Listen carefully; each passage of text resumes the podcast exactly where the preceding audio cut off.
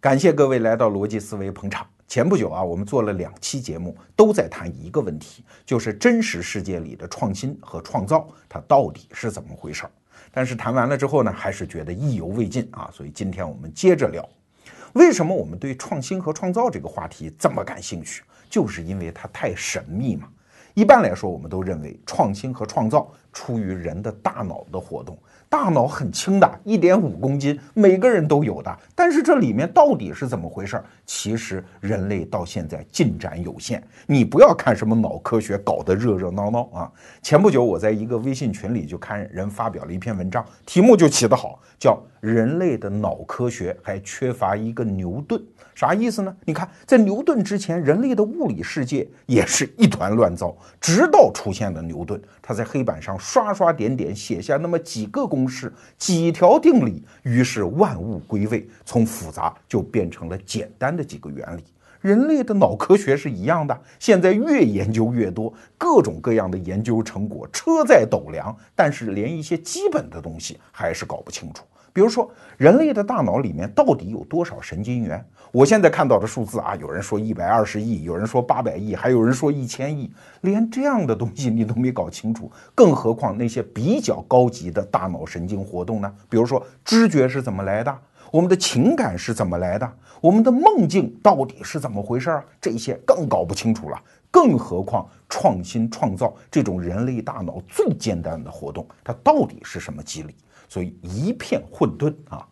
但是呢，人类的科学啊有一个特点。就是我搞不清楚它的内在机理没关系，还有一种研究方法就叫灰箱研究法嘛。它既不是白的，也不是黑的，内部我搞不清楚。那好，我就看输入和输出，我能不能总结出一种规律啊？这在系统论上叫做灰箱研究法。要知道，从十九世纪开始，人类有大量的科学精英都在搞这套东西，就是。既然有的人聪明，有的人笨，其实我们上小学的时候，甚至在幼儿园的时候，我们就知道这个现象。有的同学就是学什么会什么，他就是有创造力；有的看起来就是笨笨的。那能不能通过我们已经掌握的进化论的原理啊，把这种优生优育、智商高的人的基因往下传？所以在十九世纪末到二十世纪的上半叶，全世界都流行一门学问呢，叫优生学。而优生学的底层逻辑，在我们今天人看来是有那么点残忍的哦。它的大概意思就是，现在我们人类进入现代社会了吗？大家生活水平都好了，那些笨家伙原来应该被饿死的，现在饿不死了，他们侥幸的逃脱了进化论残酷的叫自然选择剪刀。但是我们很聪明啊，怎么办呢？笨人你可以活，但是你别生孩子了。我们把生孩子的权利交给那些聪明人，那些优秀人种，这样。一代一代人之后，我们整个人类的素质不就提高了吗？这就叫优生学，或者我们讲叫积极的优生学。这一套原理啊，我们今天看来简直惨无人道，这不是搞种族歧视吗？但是在二十世纪的上半叶没关系啊。你想，欧洲还能出来一个希特勒，纳粹的理论不就是这个理论吗？我们德国人、雅利安人种、北欧人种是最优秀的，像什么法国人、意大利人、西班牙人，他们叫地中海人种，差得好远。你再往东边一看，什么斯拉夫人，那就是垃圾，更不要说什么中国人，那些人种都不行，最好都淘汰掉。所以纳粹搞出了那一套吗？你不要以为这些科学家，就是搞优生学的科学家，是相信纳粹主义的啊！他们是本着一种非常严谨的科学态度来干这个优生学的事儿的。只不过今天我们看来，在政治上已经不正确。他们当时觉得那是带有全人类的正义感在干这门学问。我们给大家介绍其中一个人啊，他叫刘易斯特曼。这个人可不是德国人，也不是纳粹，他是一个地地道道的美国人，而且他一生干的事儿带有强烈的商业味道。干什么？他要搞智商测试。哎，如果我们把人的大脑看成一个灰箱，我们要搞出一套客观的标准来进行测试，这不就可以把人分成三六九等了吗？哎，比如说七十五分以下，你就干点粗活就行了；七十五分到八十五分的人呢，可以搞一点半技术工种，比如说理发师啊。如果八十五分以上人再干理发师，就可惜了了吗？这样的人应该去搞创造性活动。如果你想出人头地，成为社会精英，对不起，你的智商一定是一百一十五分、一百二十分以上。啊，这就是特曼一辈子他想搞出这么一个计划，不仅是一个科学研究，甚至是一个商业项目。每一个人生下来之后，长到一定岁数，到他那儿测一下，拿一分数，然后参加社会分工。如果这套方法要是靠谱，那还了得！整个人类社会的协作成本将会大幅度降低。你想，我们今天大量的工作都是在甄别人，如果智商测试靠谱，那大学就再也不用搞高考了，直接按这个分数录取嘛。大公司搞招聘也就太简单了吗？当然了，特曼本人还是一个非常严谨的科学家，在那么早的时代，他就干了可以说到那个时候为止人类最漫长的一个社会实验。这个实验是从一九二一年开始，一直干到他死一九五六年，前前后后是三十五年。这个实验是怎么玩的呢？他先跑到美国的加利福尼亚州啊，选了一万六千个儿童，然后智商测试，其中最高的一千五百个儿童，那平均智商都在一百五十一分以上啊啊！那这帮儿童呢，他建立档案，然后长期跟踪这些人，甭管是上学啊，还是入职啊，是跳槽啊，还是提拔呀，还是发表一篇论文呐，全部都跟踪记录，一直跟踪到一九五六年。这些小孩有的都岁数挺大的了啊，后来结果发现三个：第一，这帮人他的平均创造力结果并没有优于平常人；第二，这帮人当中虽然智力都很高，但是有的人就是混成了我们今天讲的 loser 啊，什么普通的工作啊，甚至还有住精神病院的，请问你怎么解释？但是更要命的一点是，他淘汰的不是一万六千个儿童选的吗？淘汰的那些人当中，反而诞生了两个诺贝尔奖的获得者。而且更有趣的是。这个特曼这个人呢，也许长期跟踪啊，跟这帮小孩也建立了感情，而且更重要的一个动机呢，他也希望这些人做出更好的成就，还经常在漫长的三十五年时间里面跳出来帮助这些人，帮你找一个更好的工作啊，帮你上个好学啊等等。但即使这样干涉，试验结果仍然是令人失望。特曼临死的时候留下这么一句话啊，这句话应该被我们今天认真的汲取。就是看来智商和社会成就木有什么关系啊？那为啥呢？这好像跟我们普通人的直觉是反的呀。一个人智商高，将来就应该社会竞争力强，对吧？哎，我们分两个层次来看这个问题。首先，优生优育是不是可能的？你说当然是可能的，那个狗对吧？我们通过现代的生物技术来筛选狗，我们希望它跑得快，就真的能造出那种跑得快的狗啊。我们希望它长得漂亮，它真的就能长得漂亮。每年国际上还搞各种各样的赛狗大赛嘞，对吧？中国人培养那个金鱼儿不也是吗？我想让它变成什么样，它就变成什么样。为什么这个原理在人类身上它就不适用呢？当然不适用了。为啥？因为你对动物干这件事情，你要的是一个单一标准，可是人类难道能用单一标准来筛选吗？比如说啊，我们现在筛选那个赛马，你确实可以把这个马变得越来越敏捷，可是赛马脾气不好啊，这是有名的呀。再比如说母鸡。你一个母鸡，我们人类用单目标来筛选它，就是多生蛋嘛，生育能力强就可以了吗？但问题是，这种母鸡也是啊，经常歇斯底里，脾气不好，攻击性比较强。那你说，如果真的全人类都因为这套优生学的方法变得智力奇高，但是脾气都不好，都不愿意跟他人协作，那人类的创新创造还真的存在吗？而且。做优生优育，即使是今天基因学说已经如此发达的时候，你仍然会发现，基因工具它不是一把手术刀，而是一杆大木棍。那此话怎讲呢？也就是说，当我们想用基因为工具改变人的某些性状的时候，它其实做不到像手术刀那么精准，想切哪儿就切哪儿。它其实像一根大棒，一棍子扫下去，连带一大片因素。这个很好理解啊，基因是我们内在的一个特质，它表达出来的性状也许是非常多的，而我们现在局限于我们的科学，我们只能看到其中的一两种。对于其他的危险，其实我们是不知道的。比如说，遗传病当中有一种叫台萨氏病，得了这种病的小孩很可怜的，两三岁的时候智力往往就停止发育，然后很快就死。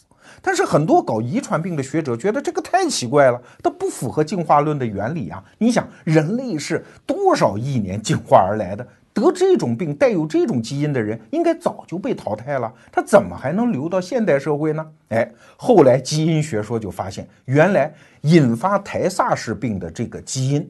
它不见得一定会发病啊！这首先有人会幸存，其次呢，带有这种基因的人，他抗肺结核杆菌的能力非常强。哎，这你就明白了吧？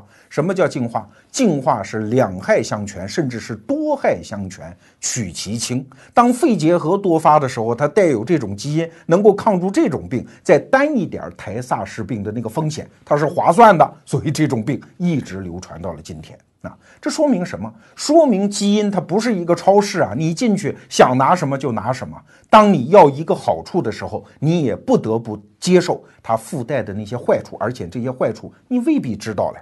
当你消除掉一个坏处的时候，没准儿也就一棍子扫死了那些好处啊。所以，从尊重人类这个物种的多样性的角度来说，所谓的积极的优生学本身就不成立。哎，我们还可以接着谈第二个话题，就是智商啊。那智商难道它不可以通过测试测出来了吗？其实直到今天啊，还在大规模流行智商测试。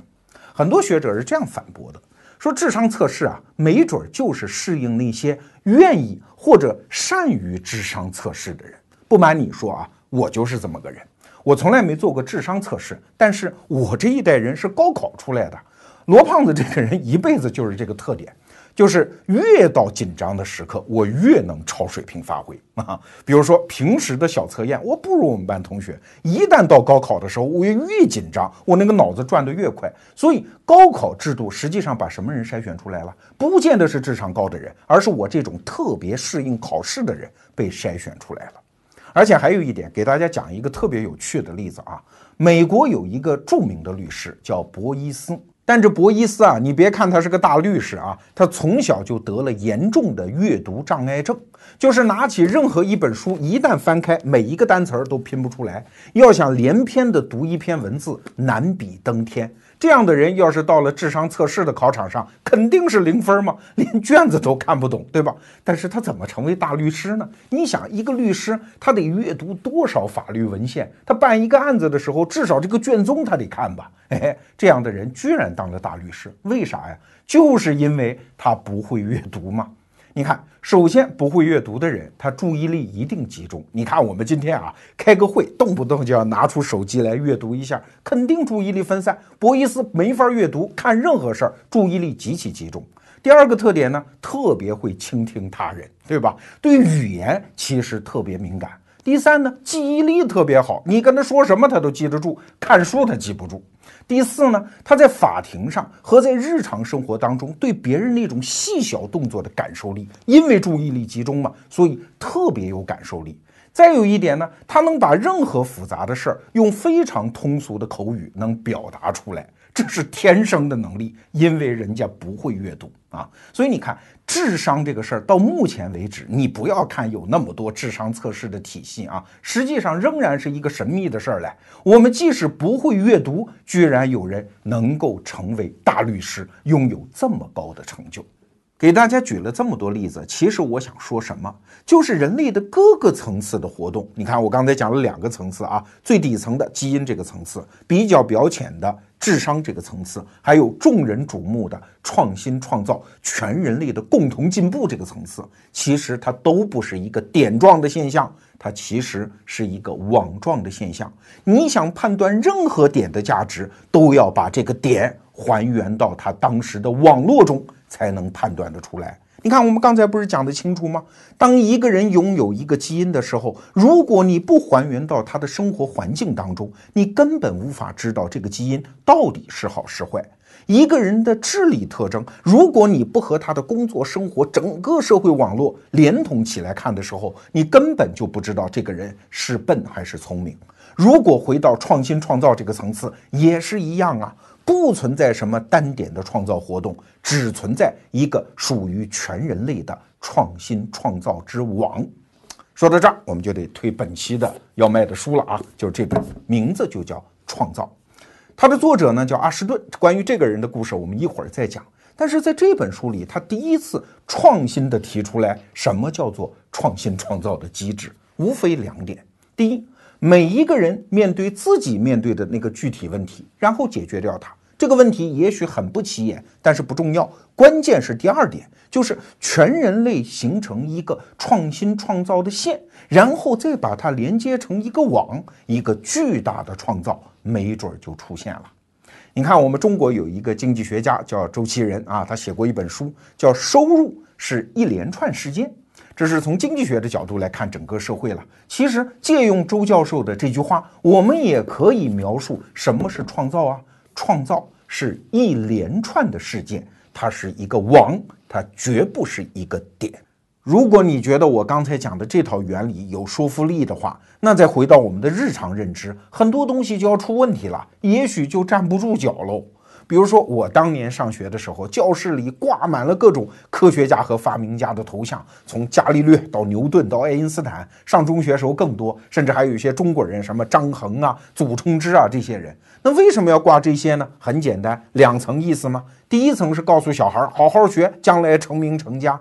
第二层意思其实是一个暗示啊，构建了我们这一代人关于创新创造的那个认知框架，就是每一个创新创造其实都冤有头债有主，可以归到一个一个具体的发明家和创造家的名下。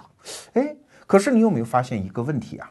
从罗胖上小学时候挂的是这些人，这张名单一直到今天其实没有变过。你今天到中国任何一个小学挂的可能还是这张名单上的人嘞。那此前的人和此后的人哪儿去了呢？比如说，弓箭是谁发明的？轮子是谁发明的？大量的农业技术到底是谁发明的？比如渔网是谁发明的啊？当然，你可能会说了，这些在漫长的历史烟尘当中，这些都是疏于记载，所以没有留下这些发明家的名字。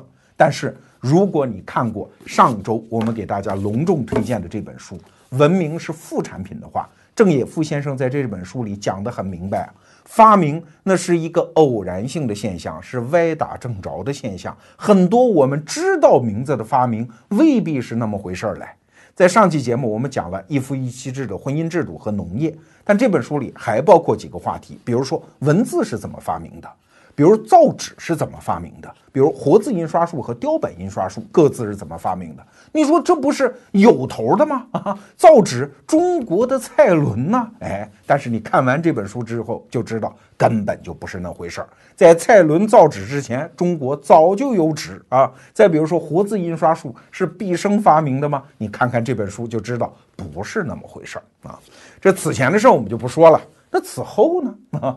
二十世纪的后半叶，人类的科技可是繁荣昌盛啊！那科学家一定是层出不穷，再加上我们的传播手段更加发达，为什么在二十世纪后半叶好像没有任何一个科学家能够挂到我们小学的墙上去呢？甚至我们普通人都不知道一些著名的大科学家。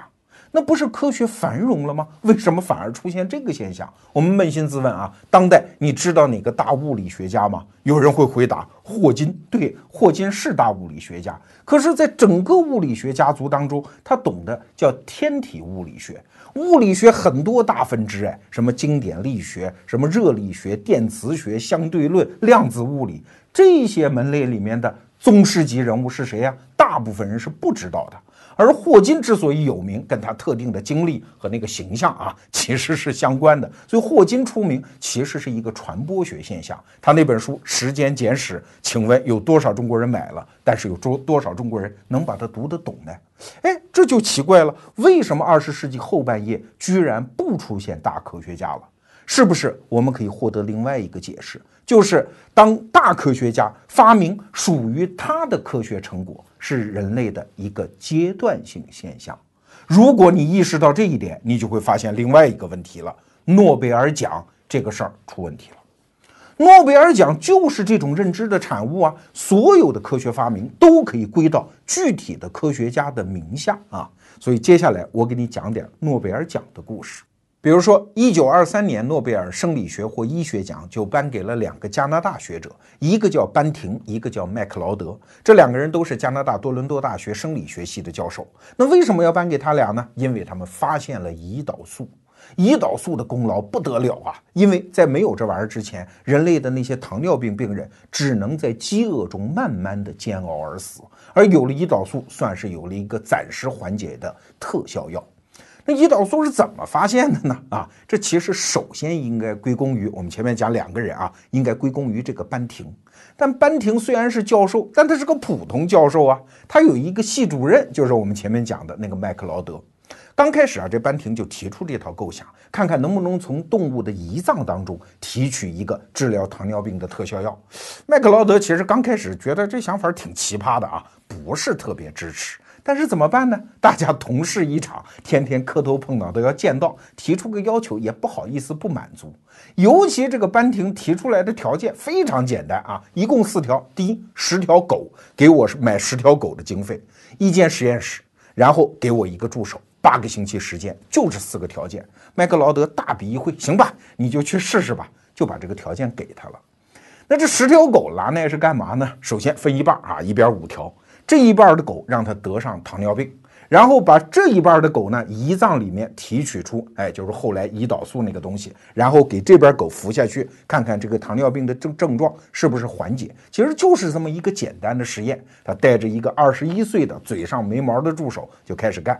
很快，八个星期就过去了啊，一共就两个月时间嘛。但是好像实验没有什么进展啊。那这个二十一岁的小助手就跟他说：“哎呀，这好像你也没法给我开支了，因为系主任不会再给你批经费了嘛。这么早，呃，万一这个实验有成果呢，你就把这个工资还给我；如果没有，也就算了，我我认倒霉。”好，俩人就接着干。这不没狗了吗？怎么办呢？跑到屠宰场去找那个牛的胰腺，然后接着提取。哎。一来二去，这个事儿居然靠谱了，发现那个狗的糖尿病居然好了啊！哎，那是不是对人也有用呢？于是这俩人又开始拿自己做实验，然后又拿一些同事得了糖尿病的拿它做实验。在这过程中，麦克劳德在干嘛？人家没拿这个当个事儿啊，甚至跑到欧洲去搞什么学术活动去了。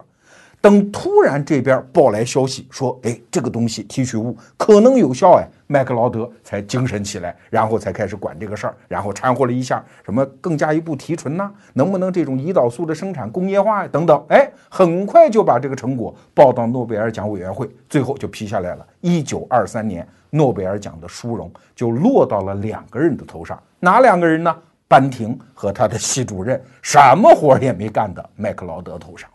当然，后来这两个人都觉得，哎呀，特别不好意思啊。这个班廷呢，就把他的一半奖金分给了他那个二十一岁的小助手。麦克劳德也觉得这他妈也太轻松了吧，就批了个条子，然后就把他的一半的奖金也分给了自己的助手。哎，这就是胰岛素这一届一九二三年诺贝尔生理学或医学奖的故事。我们再举一个中国人比较熟悉的例子。华人当中最早得到诺贝尔物理学奖的是这么两个精英，一个叫杨振宁，一个叫李政道，这都是大科学家吧，对吧？这两个人呢，现在都是九十岁上下，一个住在北京的清华大学，一个住在北京的北京大学，是邻居哦。要知道，当年这俩也是邻居，是在美国普林斯顿大学住的邻居啊。而且呢，这两个人一个出生在安徽合肥，一个是出生在上海，远赴美国留学，又是在一个系研究的又是同一个方向，又是邻居，你想那个关系能不好吗？当时普林斯顿大学那个物理学教授叫奥本海默，这个人在当时美国学术界不得了的地位啊，因为他是主持曼哈顿计划的人，也就是原子弹之父。奥本海默当时岁数也不小了，看着这两个小年轻，打从心底里就高兴。他讲过一句话，说在普林斯顿大学，你看见这两个中国年轻人坐在草地上探讨学术问题，这简直就是这个学校的一道景观呐！啊，这两个人确实学术水平也非常高，年纪轻轻就开始合作，发表大量的论文。哎，可是，一发表论文呢，问题就来了。请问这两个人谁署名在前呢？如果按照英文世界的惯例，那应该按照首字母在字母表里面的排列，谁在前就在前。你看李政道是 L 吗？杨振宁是 Y 吗？所以应该李政道在前。但是杨振宁就觉得，按照我们中国人的规矩，应该谁年纪大在前，因为杨振宁出生在一九二二年，而李政道是出生在一九二六年，相差四岁。刚开始的时候呢，发表。第一篇论文的时候啊，杨振宁就提出来了，说我应该排前头。李政道说也行吧，忍了吧，啊，就发表了。但是你想排第一排第二，这个后果肯定是不一样啊啊！别人祝贺的时候也是这个顺序啊。后来发第二篇论文的时候，李政道说，要不咱们换过来吧，按照国际惯例，我排在前头。杨振宁也给忍了啊，所以又颠倒了一下。但这两个人当然就留下心结了，就不合作了。中间空了好多年，但是天天又遇到，又在一起讨论学术问题，渐渐的又开始合作。哎，这发表论文时间一长啊，渐渐的就出现大成果了。这就是他俩获得诺贝尔物理学奖的那个成果，叫宇称不守恒定律啊。当然，这个定律是什么，我是完全搞不懂啊。这是物理学的一个尖端话题。哎呀，这个成果一旦得了诺贝尔奖，这两个人到底怎么署名嘞？还是这个问题啊？按照英文世界的惯例，李政道在前；按照中国人尊长的这个惯例，杨振宁在前。但是啊，到瑞典去领奖的时候，那总得大家有一个先后次序吧？据说杨振宁当时就提出来说：“你看，我把我老婆带来了，我老婆呢应该走在第一个，因为是瑞典国王陪着进场；而我呢岁数比你大，我应该站第二个，是瑞典的皇后陪着进场，你就屈居第三吧。”哎，李政道当时心里也是不舒服，但是现场还是忍下来了。但是后来诺贝尔奖颁完之后啊，《纽约客》那有一个美国的一个杂志来采访他俩，写了一篇稿子。这个时候，杨振宁再一次提出来说：“我所有的排名都应该在你之前。”李政道可就没法忍了，两个人的那个矛盾开始大爆发，大吵一架。后来导致杨呃李政道啊彻底离开普林斯顿大学。那这就导致了两个人的关系从此这一辈子再也无法复合了。据说当时那个非常珍惜这两个年轻人的奥本海默教授讲了一句话啊，说李政道，你这个人，你要是这么处理问题，你就不应该这辈子再搞什么物理学。然后说杨振宁，说你啊，你应该去看心理医生。这话不是我在这儿胡说啊，这是见过一本传记，叫《李政道传》。这个传记的作者是季羡林先生的公子啊，他写的。这个人也是一物理学家，所以我相信他不是胡扯。那今天我们把这一件旧案提出来，其实并不是想说杨振宁、李政道到底谁是谁非，他们俩闹掰了，到底怪谁？我们只想说明一件事儿。即使我们穿越回二十世纪的五十年代，站在普林斯顿大学就这俩讨论问题的现场，我们全部旁观完了之后，可能都没有办法打这个官司。这两个人谁对宇称不守恒定律贡献比较大？我们都别说这种学术性问题了，就说我罗胖做一期节目啊，我今天在这吧嗒吧嗒说一通，就这个功劳到底是谁的？啊，你看。既有我罗胖在前台，我们后面也有策划人。本期节目策划人陈新杰，那你说我们俩谁功劳比较大呢？最开始的概念，我们俩聊天聊出来的。第一版的资料搜集工作是人家陈新杰做的，然后我们俩又开会，他贡献了几个概念，我贡献了几个逻辑，然后我在现场把它成功的表达出来，最后变成节目的时候，不仅有陈新杰的一些删改，我们制片人小冯老师也有贡献啊。那你说最后算谁的？如果我们几个关系比较好，这就不是问题。如果关系闹掰了，我们各自都可以找出一堆理由来证明我对这个节目的贡献比较大啊。所以你说到底算谁的？那我们干这么点小事儿都是这样，更何况那些巨大的科学创新呢？真能搞得清楚吗？所以再回到诺贝尔奖，你会发现这个奖项真他妈有问题。啊，这不是我说的啊，这是当代最著名的一个科学史研究者说的。这个人叫莫顿，他说啊，当诺贝尔奖把每一个科学成果归因到每一个人的时候，这是诺贝尔奖的一个结构性的缺陷。刚才我们好像是把诺贝尔奖给黑了一下，但是请注意，我们举的这个例子可不是孤立啊，在诺贝尔奖越往后的时候，你会发现这种争议越来越多。比如说，二零一五年嘛，中国的屠呦呦得了诺贝尔医学奖，结果各种各样的争议啊。有人说他是贪天功为己有，霸占了他合作伙伴的功劳等等。我们在此没有丝毫兴趣为这件事情断官司啊，我们只想强调这个现象说明了什么，就是把一个人的功劳从整个协作网络当中切割出来、分辨出来，几乎已经变得不可能了。那你说，难道诺贝尔奖设错了吗？没有错，它是人类创新创造活动一个特定阶段的产物，就是把功劳归于个别的人。此前没有这个现象，此后也会越来越难。我们打一个比方吧，就像烧一个开水啊，这一锅开水做到火炉上之后，刚开始仅仅是平均升温，你并看不到什么气泡现象。但是在一个特定阶段呢，你会看到一个一个的灿若星辰的小气泡开始冒出来了，你能够识别得出来。但是随着温度进一步升高，气泡就连成了一片，你再也分不清楚哪个泡跟哪个泡。你看，在人类科学时代到来之前，我们真的搞得清楚哪个创造发明属于谁吗？哎，如果你不信，强烈建议大家看这本书《文明是副产品》，它就驳斥了我们很多认知。像中国人很多观念啊，说每一个行当都有祖师爷，木匠认的是鲁班，妓女认的是管仲，这好像还有点影儿嘞。那有的祖师爷完全就没影儿。我给你打一比方啊，我们前不久微信公众号里刚发了一篇文章。说啊，这个卖咸菜和卖咸鱼的，他认的祖师爷是谁？你猜是秦始皇？为啥呢？因为秦始皇临死的时候不是密不发丧吗？结果就在他尸体旁边搁满了各种各样的臭咸鱼啊，然后掩盖这个尸臭。所以后来的卖咸鱼的就灵机一动，我们认秦始皇为我们这个行业的发明者。所以很多都是后人的穿作附会。那到了科学时代来临的时候呢，某些杰出的创造者，他用他自己夺目的才华，突然从那个普遍不创新的社会当中脱颖而出，所以成为星空中的灿烂的星辰，所以我们都认得他。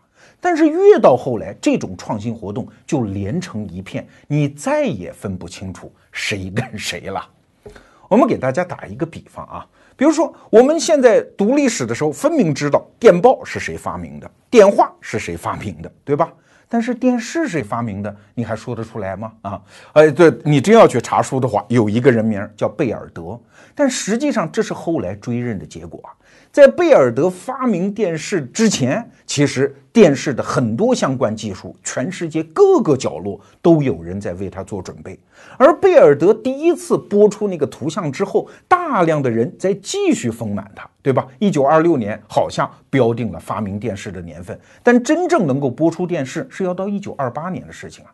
甚至就在贝尔德同时，全世界各个角落都有人同步的发明了电视。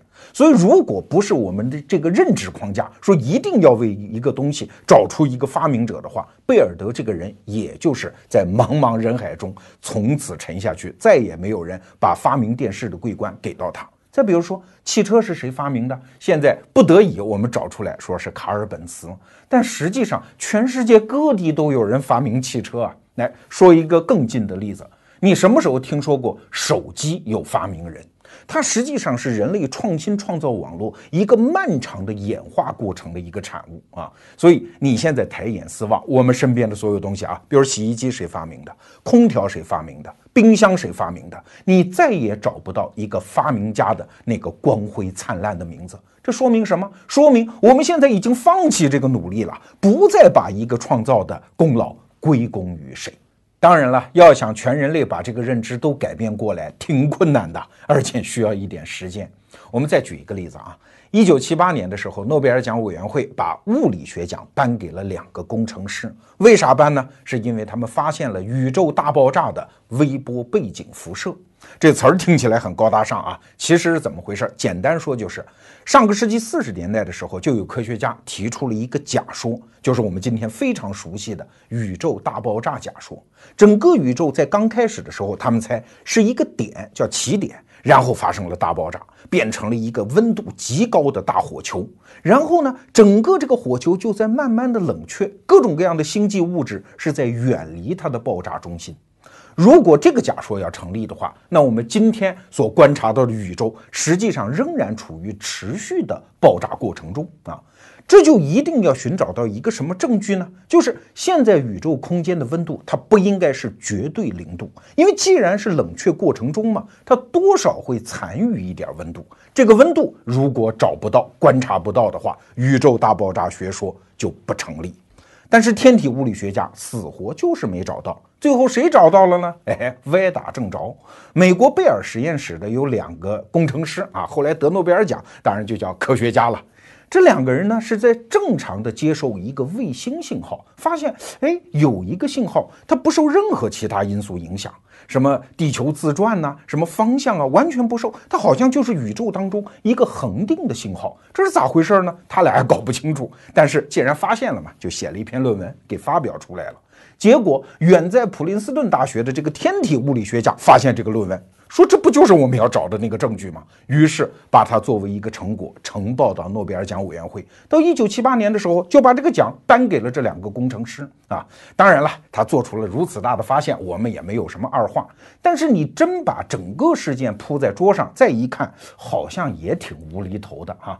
因为发现这个东西的人根本不知道他发现了什么，而普林斯顿大学的人呢，好像他发现了这个重要的发现，但是。他也是本职工作，他一直在找啊，他没找到啊，他找到了一个别人的发现，所以功劳好像也不应该属于普林斯顿大学的天体物理学小组啊，那到底应该给谁呢？其实啊，这个例子最贴切地说明了什么是现代社会的创新和创造。我们谈互联网的时候，经常提到一个词儿叫“涌现”，就是指很多宏观现象其实和构成它的微观个体之间没有什么关系。最简单的例子就是水嘛，水分子里面是不包括波浪这个现象的。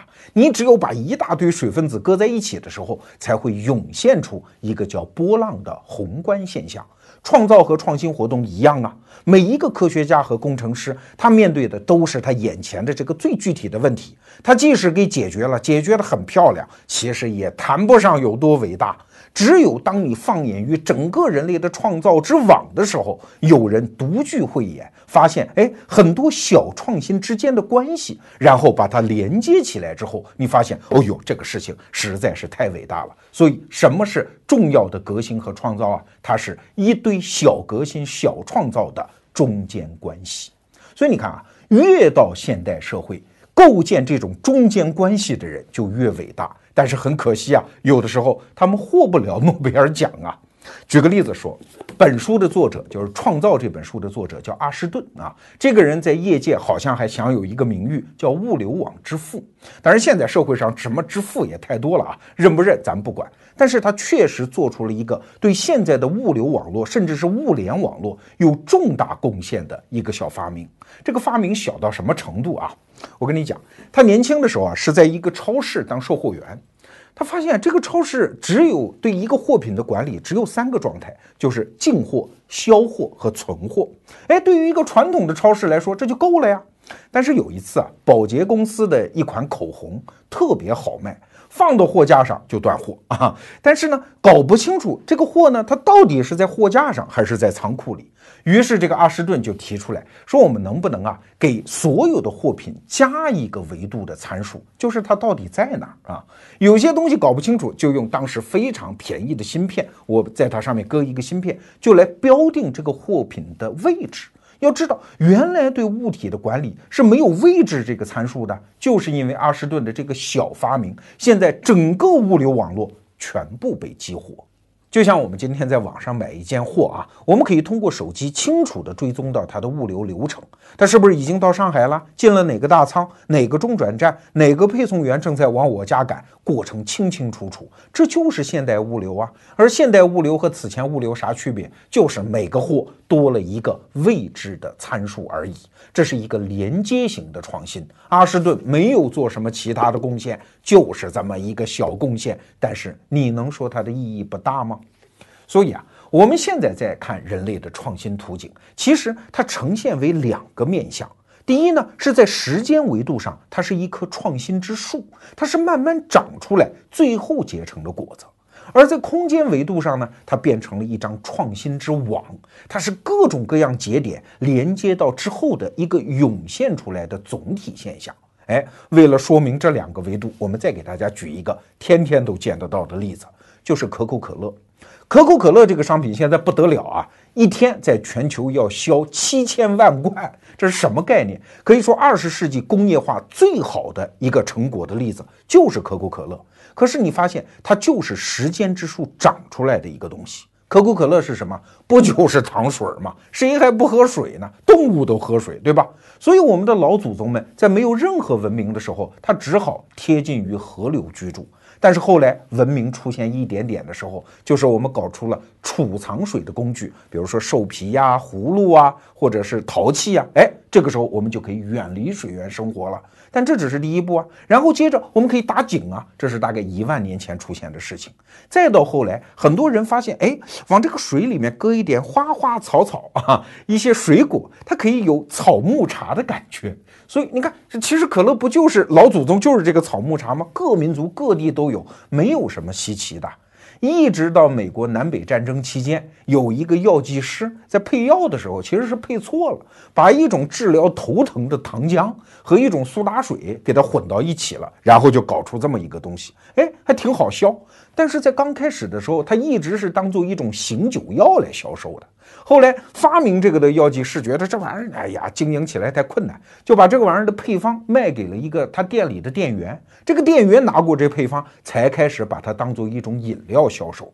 可是你想，一种苏打水在南北战争期间，它能销得远吗？最多就在本乡本土、本村本镇销一销就算了呗。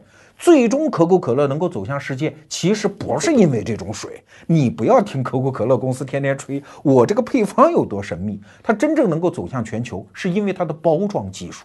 而包装技术是什么时候啊？是拿破仑战争期间搞出来的。就发现啊，用那个锡罐和铁罐来装食物，哎，保存时间比较长。然后经过一代一代的创新，才会发现怎么样制造一个坚固的密闭的罐头，哎，然后把这种糖浆往里一搁，发现可以储藏的非常远。但是真正可口可乐能够落户到千家万户，其实要靠一个我们现代社会才有的发明，那就是冰箱啊！没有冰箱，可口可乐它也不是这个味道啊！所以你看，这就是通过时间之树最终长出来的果子。你今天从冰箱里取出来的可口可乐，你真以为是可口可乐公司的创造发明？它是人类老祖宗到现在为止几十万年的创造发明，最后累积出来的果子。如果再从空间状态来看，你知道那个包装就那个罐儿哈，它的铝材一般来说铝土出产在澳大利亚，但是光有铝土不行啊，它要把它变成电解铝，这就用到很多矿石材料，比如说有一种水晶石啊，它一定是来自于格陵兰岛，然后经过大量的提炼，有的时候甚至是在中国，中国电解铝非常发达嘛，最后变成铝材，然后这种铝材送到那种灌装厂，把它变成一个一个的小铝饼，然后把它冲压成我们看到的这个罐子。就是这个糖浆本身也是不得了啊！虽然现在我们不知道可口可乐的很多配方的细节啊，但是至少我们现在知道它一定有甜味剂吧？这个是来自于玉米啊，比如说它一定有一种来自非洲的果子，当然含量非常小。这个非洲的果子现在就叫可乐果。再比如说，它还有来自斯里兰卡的树皮，一种什么墨西哥的花朵，还有一点点。可卡因呢？这是美国政府特批可口可乐公司种植的一点点可卡因，虽然含量很小，但是缺了任何其中一味，现在的可口可乐的味道都不对呀。所以你看，整个的可口可乐现在全球一天销售七千万罐，它哪里是每一个地方的人单独可以创造出来的呢？它是一个巨大的创新网络在空间当中铺展开来的结果。哎，说到这儿，我们回头再看一眼诺贝尔奖。你就会发现，诺贝尔奖将来一定是成问题了。我在此做两个预测啊。第一，诺贝尔奖将来会遇到越来越多的质疑，就是你颁这个奖不对，这个人欺世盗名，这个人个就霸占了其他合作伙伴的成果啊，所以越来越质疑他。最后，诺贝尔奖会无疾而终，或者最终只是沦为瑞典这个国家的一个国家一年一度的 P2 事件而已。那第二个预测呢，就是很多人在讲。说中国人怎么就这么不争气啊？诺贝尔奖变得这么少啊？我告诉你，诺贝尔奖本身它也变成一个网络现象，是创新之网的最后呈现。比如说，英国的那个剑桥大学有一个叫卡文迪许实验室，这个实验室里光产生诺贝尔奖得主三十多个。那你说他们怎么就这么争气呢？对呀，因为他们在网络之中嘛。说白了，那些科学家是在十米高台上搞创新。你让一个中国科学家站在十米以下往上蹦，怎么蹦得过他们呢？如果中国的创新只要啊。别折腾，像现在这样慢慢发展，你根本就不用着急。我们可以做一个大胆的预测，要不了多少年，像北大、清华这样的地方，也是跟下糖豆一样的出诺贝尔奖的获得者。一个实验室也许就出好多个，信也不信，我愿意跟你打一个赌啊。那说到这儿，你可能会问：哎，罗胖，不对呀，逻辑思维自打创办以来，这个节目好像一直倾向于强调个体的价值。你今天这么一说，好像个体就没有什么用了。这是不是你的思想在发生变化呢？哎，没有。刚才啊，我们留下了一个问题：当整个人类的创新活动变成一棵创新之树和一张创新之网的时候，那我们作为个人怎么还刷得着存在感呢？我们个人的价值感怎么体现呢？哎，你别着急，创新活动越是这样演化，个人的价值其实就越重要，只不过换了一种人的类型而已。此话怎讲啊？我们打个比方，原来创新的承担者是那些节点型的学霸型人物，而未来创新的承担者是那种连线型的学渣人物。我们想象一个场景：闭卷考试，老师一上堂的时候，肯定是说，小朋友们把参考资料都交上来，不准交头接耳，独自完成试卷和任务。那这种考场上谁占便宜啊？当然是学霸，因为人家聪明，人家努力，面对一个具体的困难能够攻坚拿下。所以像居里夫人，她在家搅和搅和，搞出一种新元素；爱因斯坦在家里想来想去，想出一个新理论。学霸一定得分高，可是考场。突然换了规则呢？老师说咱们开卷考试，小朋友随便抄随便问，甚至可以抄起手机问场外的同学。那这个时候学霸可就不占优势了，因为没准儿他平时埋头学习，班上同学关系不好啊，他问不着别的答案。可是一个学渣呢，平时他情商高，很多同学愿意帮他，而且这种学渣没准还有很好的直觉。两个学霸告诉他不一样的答案，他就能知道哪个是对的，虽然他没有任何道理。哎，我们说的这个学渣是谁呀？举个例子，乔布斯嘛。乔布斯这个人的私德有名的其实不是很好，但是为什么他是智能手机时代的开创者呢？我们稍微多说几句啊。智能手机一样，你说谁是他的发明家？没有。如果你说智能手机就是触摸屏的话，那摩托罗拉搞出来的。你如果说智能手机是有一个底层的程序，然后用户可以自动的往里装程序，这种玩意儿是诺基亚搞出来的。那你说乔布斯干嘛呢？乔布斯一行代码也不会写的。他就坐在一个网络中央，然后用他那种处女座式的工作方法。但是乔布斯不是处女座啊，只不过他带有这种性格特征，就是把所有的人以及周边的上下游产业链全部逼疯嘛。用他那种毫无道理的挑剔，在外人看来毫无道理的挑剔啊，这个不行，这丑的要死，这个拿回去重做，然后生生就逼出来这么一个叫 iPhone 的创新。现在我们都公认他是智能手机的开创者。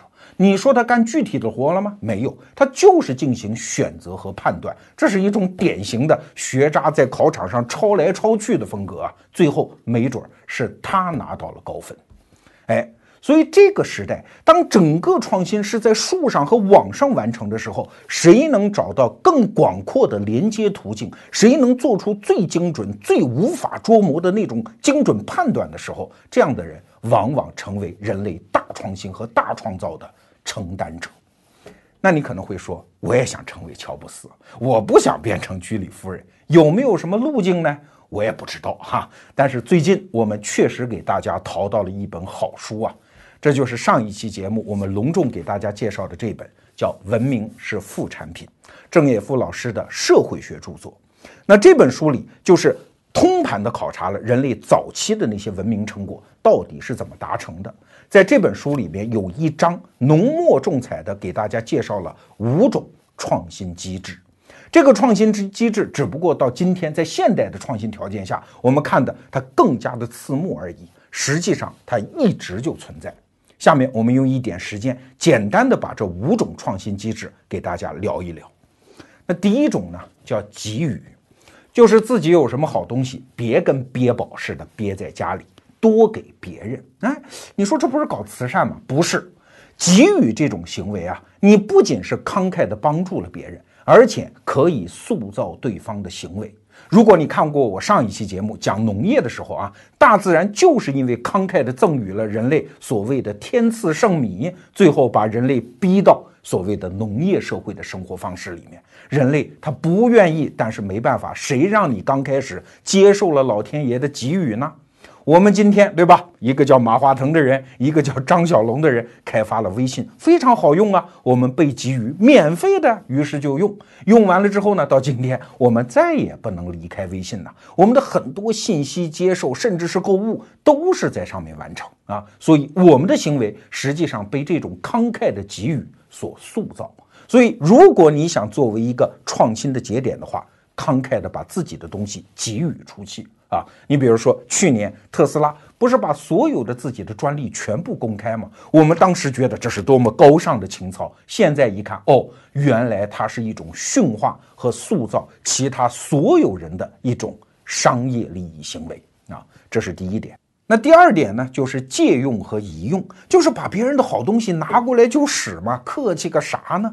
我们现在很多人还在喊呐，要独立创新、自主创新，你不是有毛病吗？这一套话术是很多年前的老古董，现在什么年代了？日本人的相机做得好，拿过来就用啊，搞中国人的摄影创作，搞什么反对日货，对吧？你看，我举个例子啊，整个现代西方文明，它都建立在一个底座上，就是西方文明的字母表啊。没有这套表达系统，什么西方文明什么都没有。但字母表怎么来的呢？它其实最早的源头是古埃及人的象形文字，后来传到闪族人那儿，把它变成了字母文字。这套字母文字由腓尼基人传给希腊人的时候，不包括元音。希腊人的语言是有元音的，所以把元音字母再补进去，变成了希腊字母表，然后再传到古罗马人，改造成拉丁字母表，这就是我们今天熟悉的二十六个字母。然后我们中国人在近现代的时候再借用过来，变成我们的汉语拼音。请问整个这个借用过程有付一毛钱的知识产权费用吗？没有嘛？哎，但是整个文明就是这样传播的，这是第二点。那第三点呢，叫杂交。从别人那儿借用过来的东西，是不是可以和我原有的东西放在一起，产生一种全新的创新呢？你比如说，我们中国人率先搞出了活字印刷术，宋代的毕生，对吧？但是活字印刷术在中国本土并没有开花结果啊，因为我们汉字的字数太多嘛，所以这套印刷方法其实不是大规模提高效率。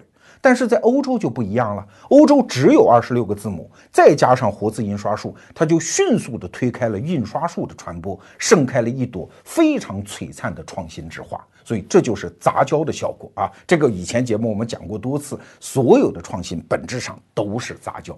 那第四点呢？哎，按照这本书讲叫发明，但是对不起啊，郑也夫老爷子讲的发明跟我们平常理解的可不一样。那这本书里讲的发明是什么意思呢？就是一个创新成果摆在你面前的时候，你先别着急，它的很多本性啊，其实没有暴露出来。随着时间的演进，它会逐渐把自己的那个天赋本性发扬出来，明显起来。然后你作为一个创新者，推动这个过程，这叫发明啊，是发扬明显出来的意思。凯文·凯利在《必然》这本书里就讲得好嘛，很多现在的创新刚开始的时候是伪装成其他东西的。举个例子说，电视就是这样。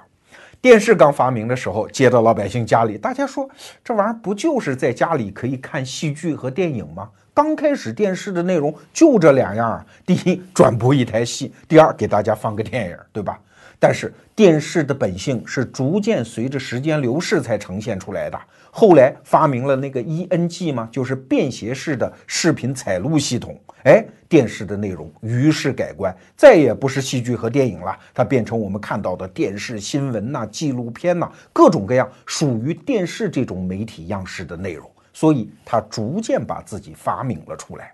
就像我罗胖，我做这么一个互联网视频，很多人说这不就是电视搬到网上吗？不是啊，我心里明白，很多人并不看我呀，他只是听我，所以我只需要一个照相机来做录像就可以了，我不需要我的广院老师教给我的什么远全中近特、推拉摇移根，我特别知道我这个节目的。本质就在于给大家提供知识服务，我没必要搞那么多视觉上的创新，所以我这种视频样式其实也是原来电视的进一步的发明，这是第四点。那第五点呢，叫互动。现在的创新呢，不存在什么单人独舞了，往往都有一个对象跟你互动，哎，这叫双人交谊舞，甚至不止双人，叫群魔乱舞，一堆公司在一起互动。看有的公司就有这样的体会啊，我之所以玩命向前创新，就是因为竞争对手跟得太紧吗？像狗一样的撵着我创新，我不得不创新呢。很多大国的精彩创新也是这样，它往往源于激烈的军备竞赛。所以敌人这个东西的存在，不见得一定是坏事哦，它没准是一个非常好的互动对象。你真的把敌人干掉了，你独霸天下，你垄断市场之日，没准也就是你的创新停止之时。我们再归纳一下刚才讲的这五点啊，一个是给予，一个是借用，一个是杂交，一个是发明，还有一个是互动。这五个东西是什么？你想，它就是在别人的创新创造成果上，我编织一个创新之网的五种针法呀！哎，这都是统合其他人创新的五种办法。所以，只要你掌握了这五种办法，那创新之树就是由你亲手推动成长，创新之网就是由你亲手编织，而创新的果实就由你来品尝。二零一五年，罗胖也不容易啊，帮大家淘换到这两本讲创新机制非常精彩的书，一本是《文明是副产品》，还有一本是《创造》。这两本书也是我的创新，因为我把它连在了一起。感谢大家的捧场。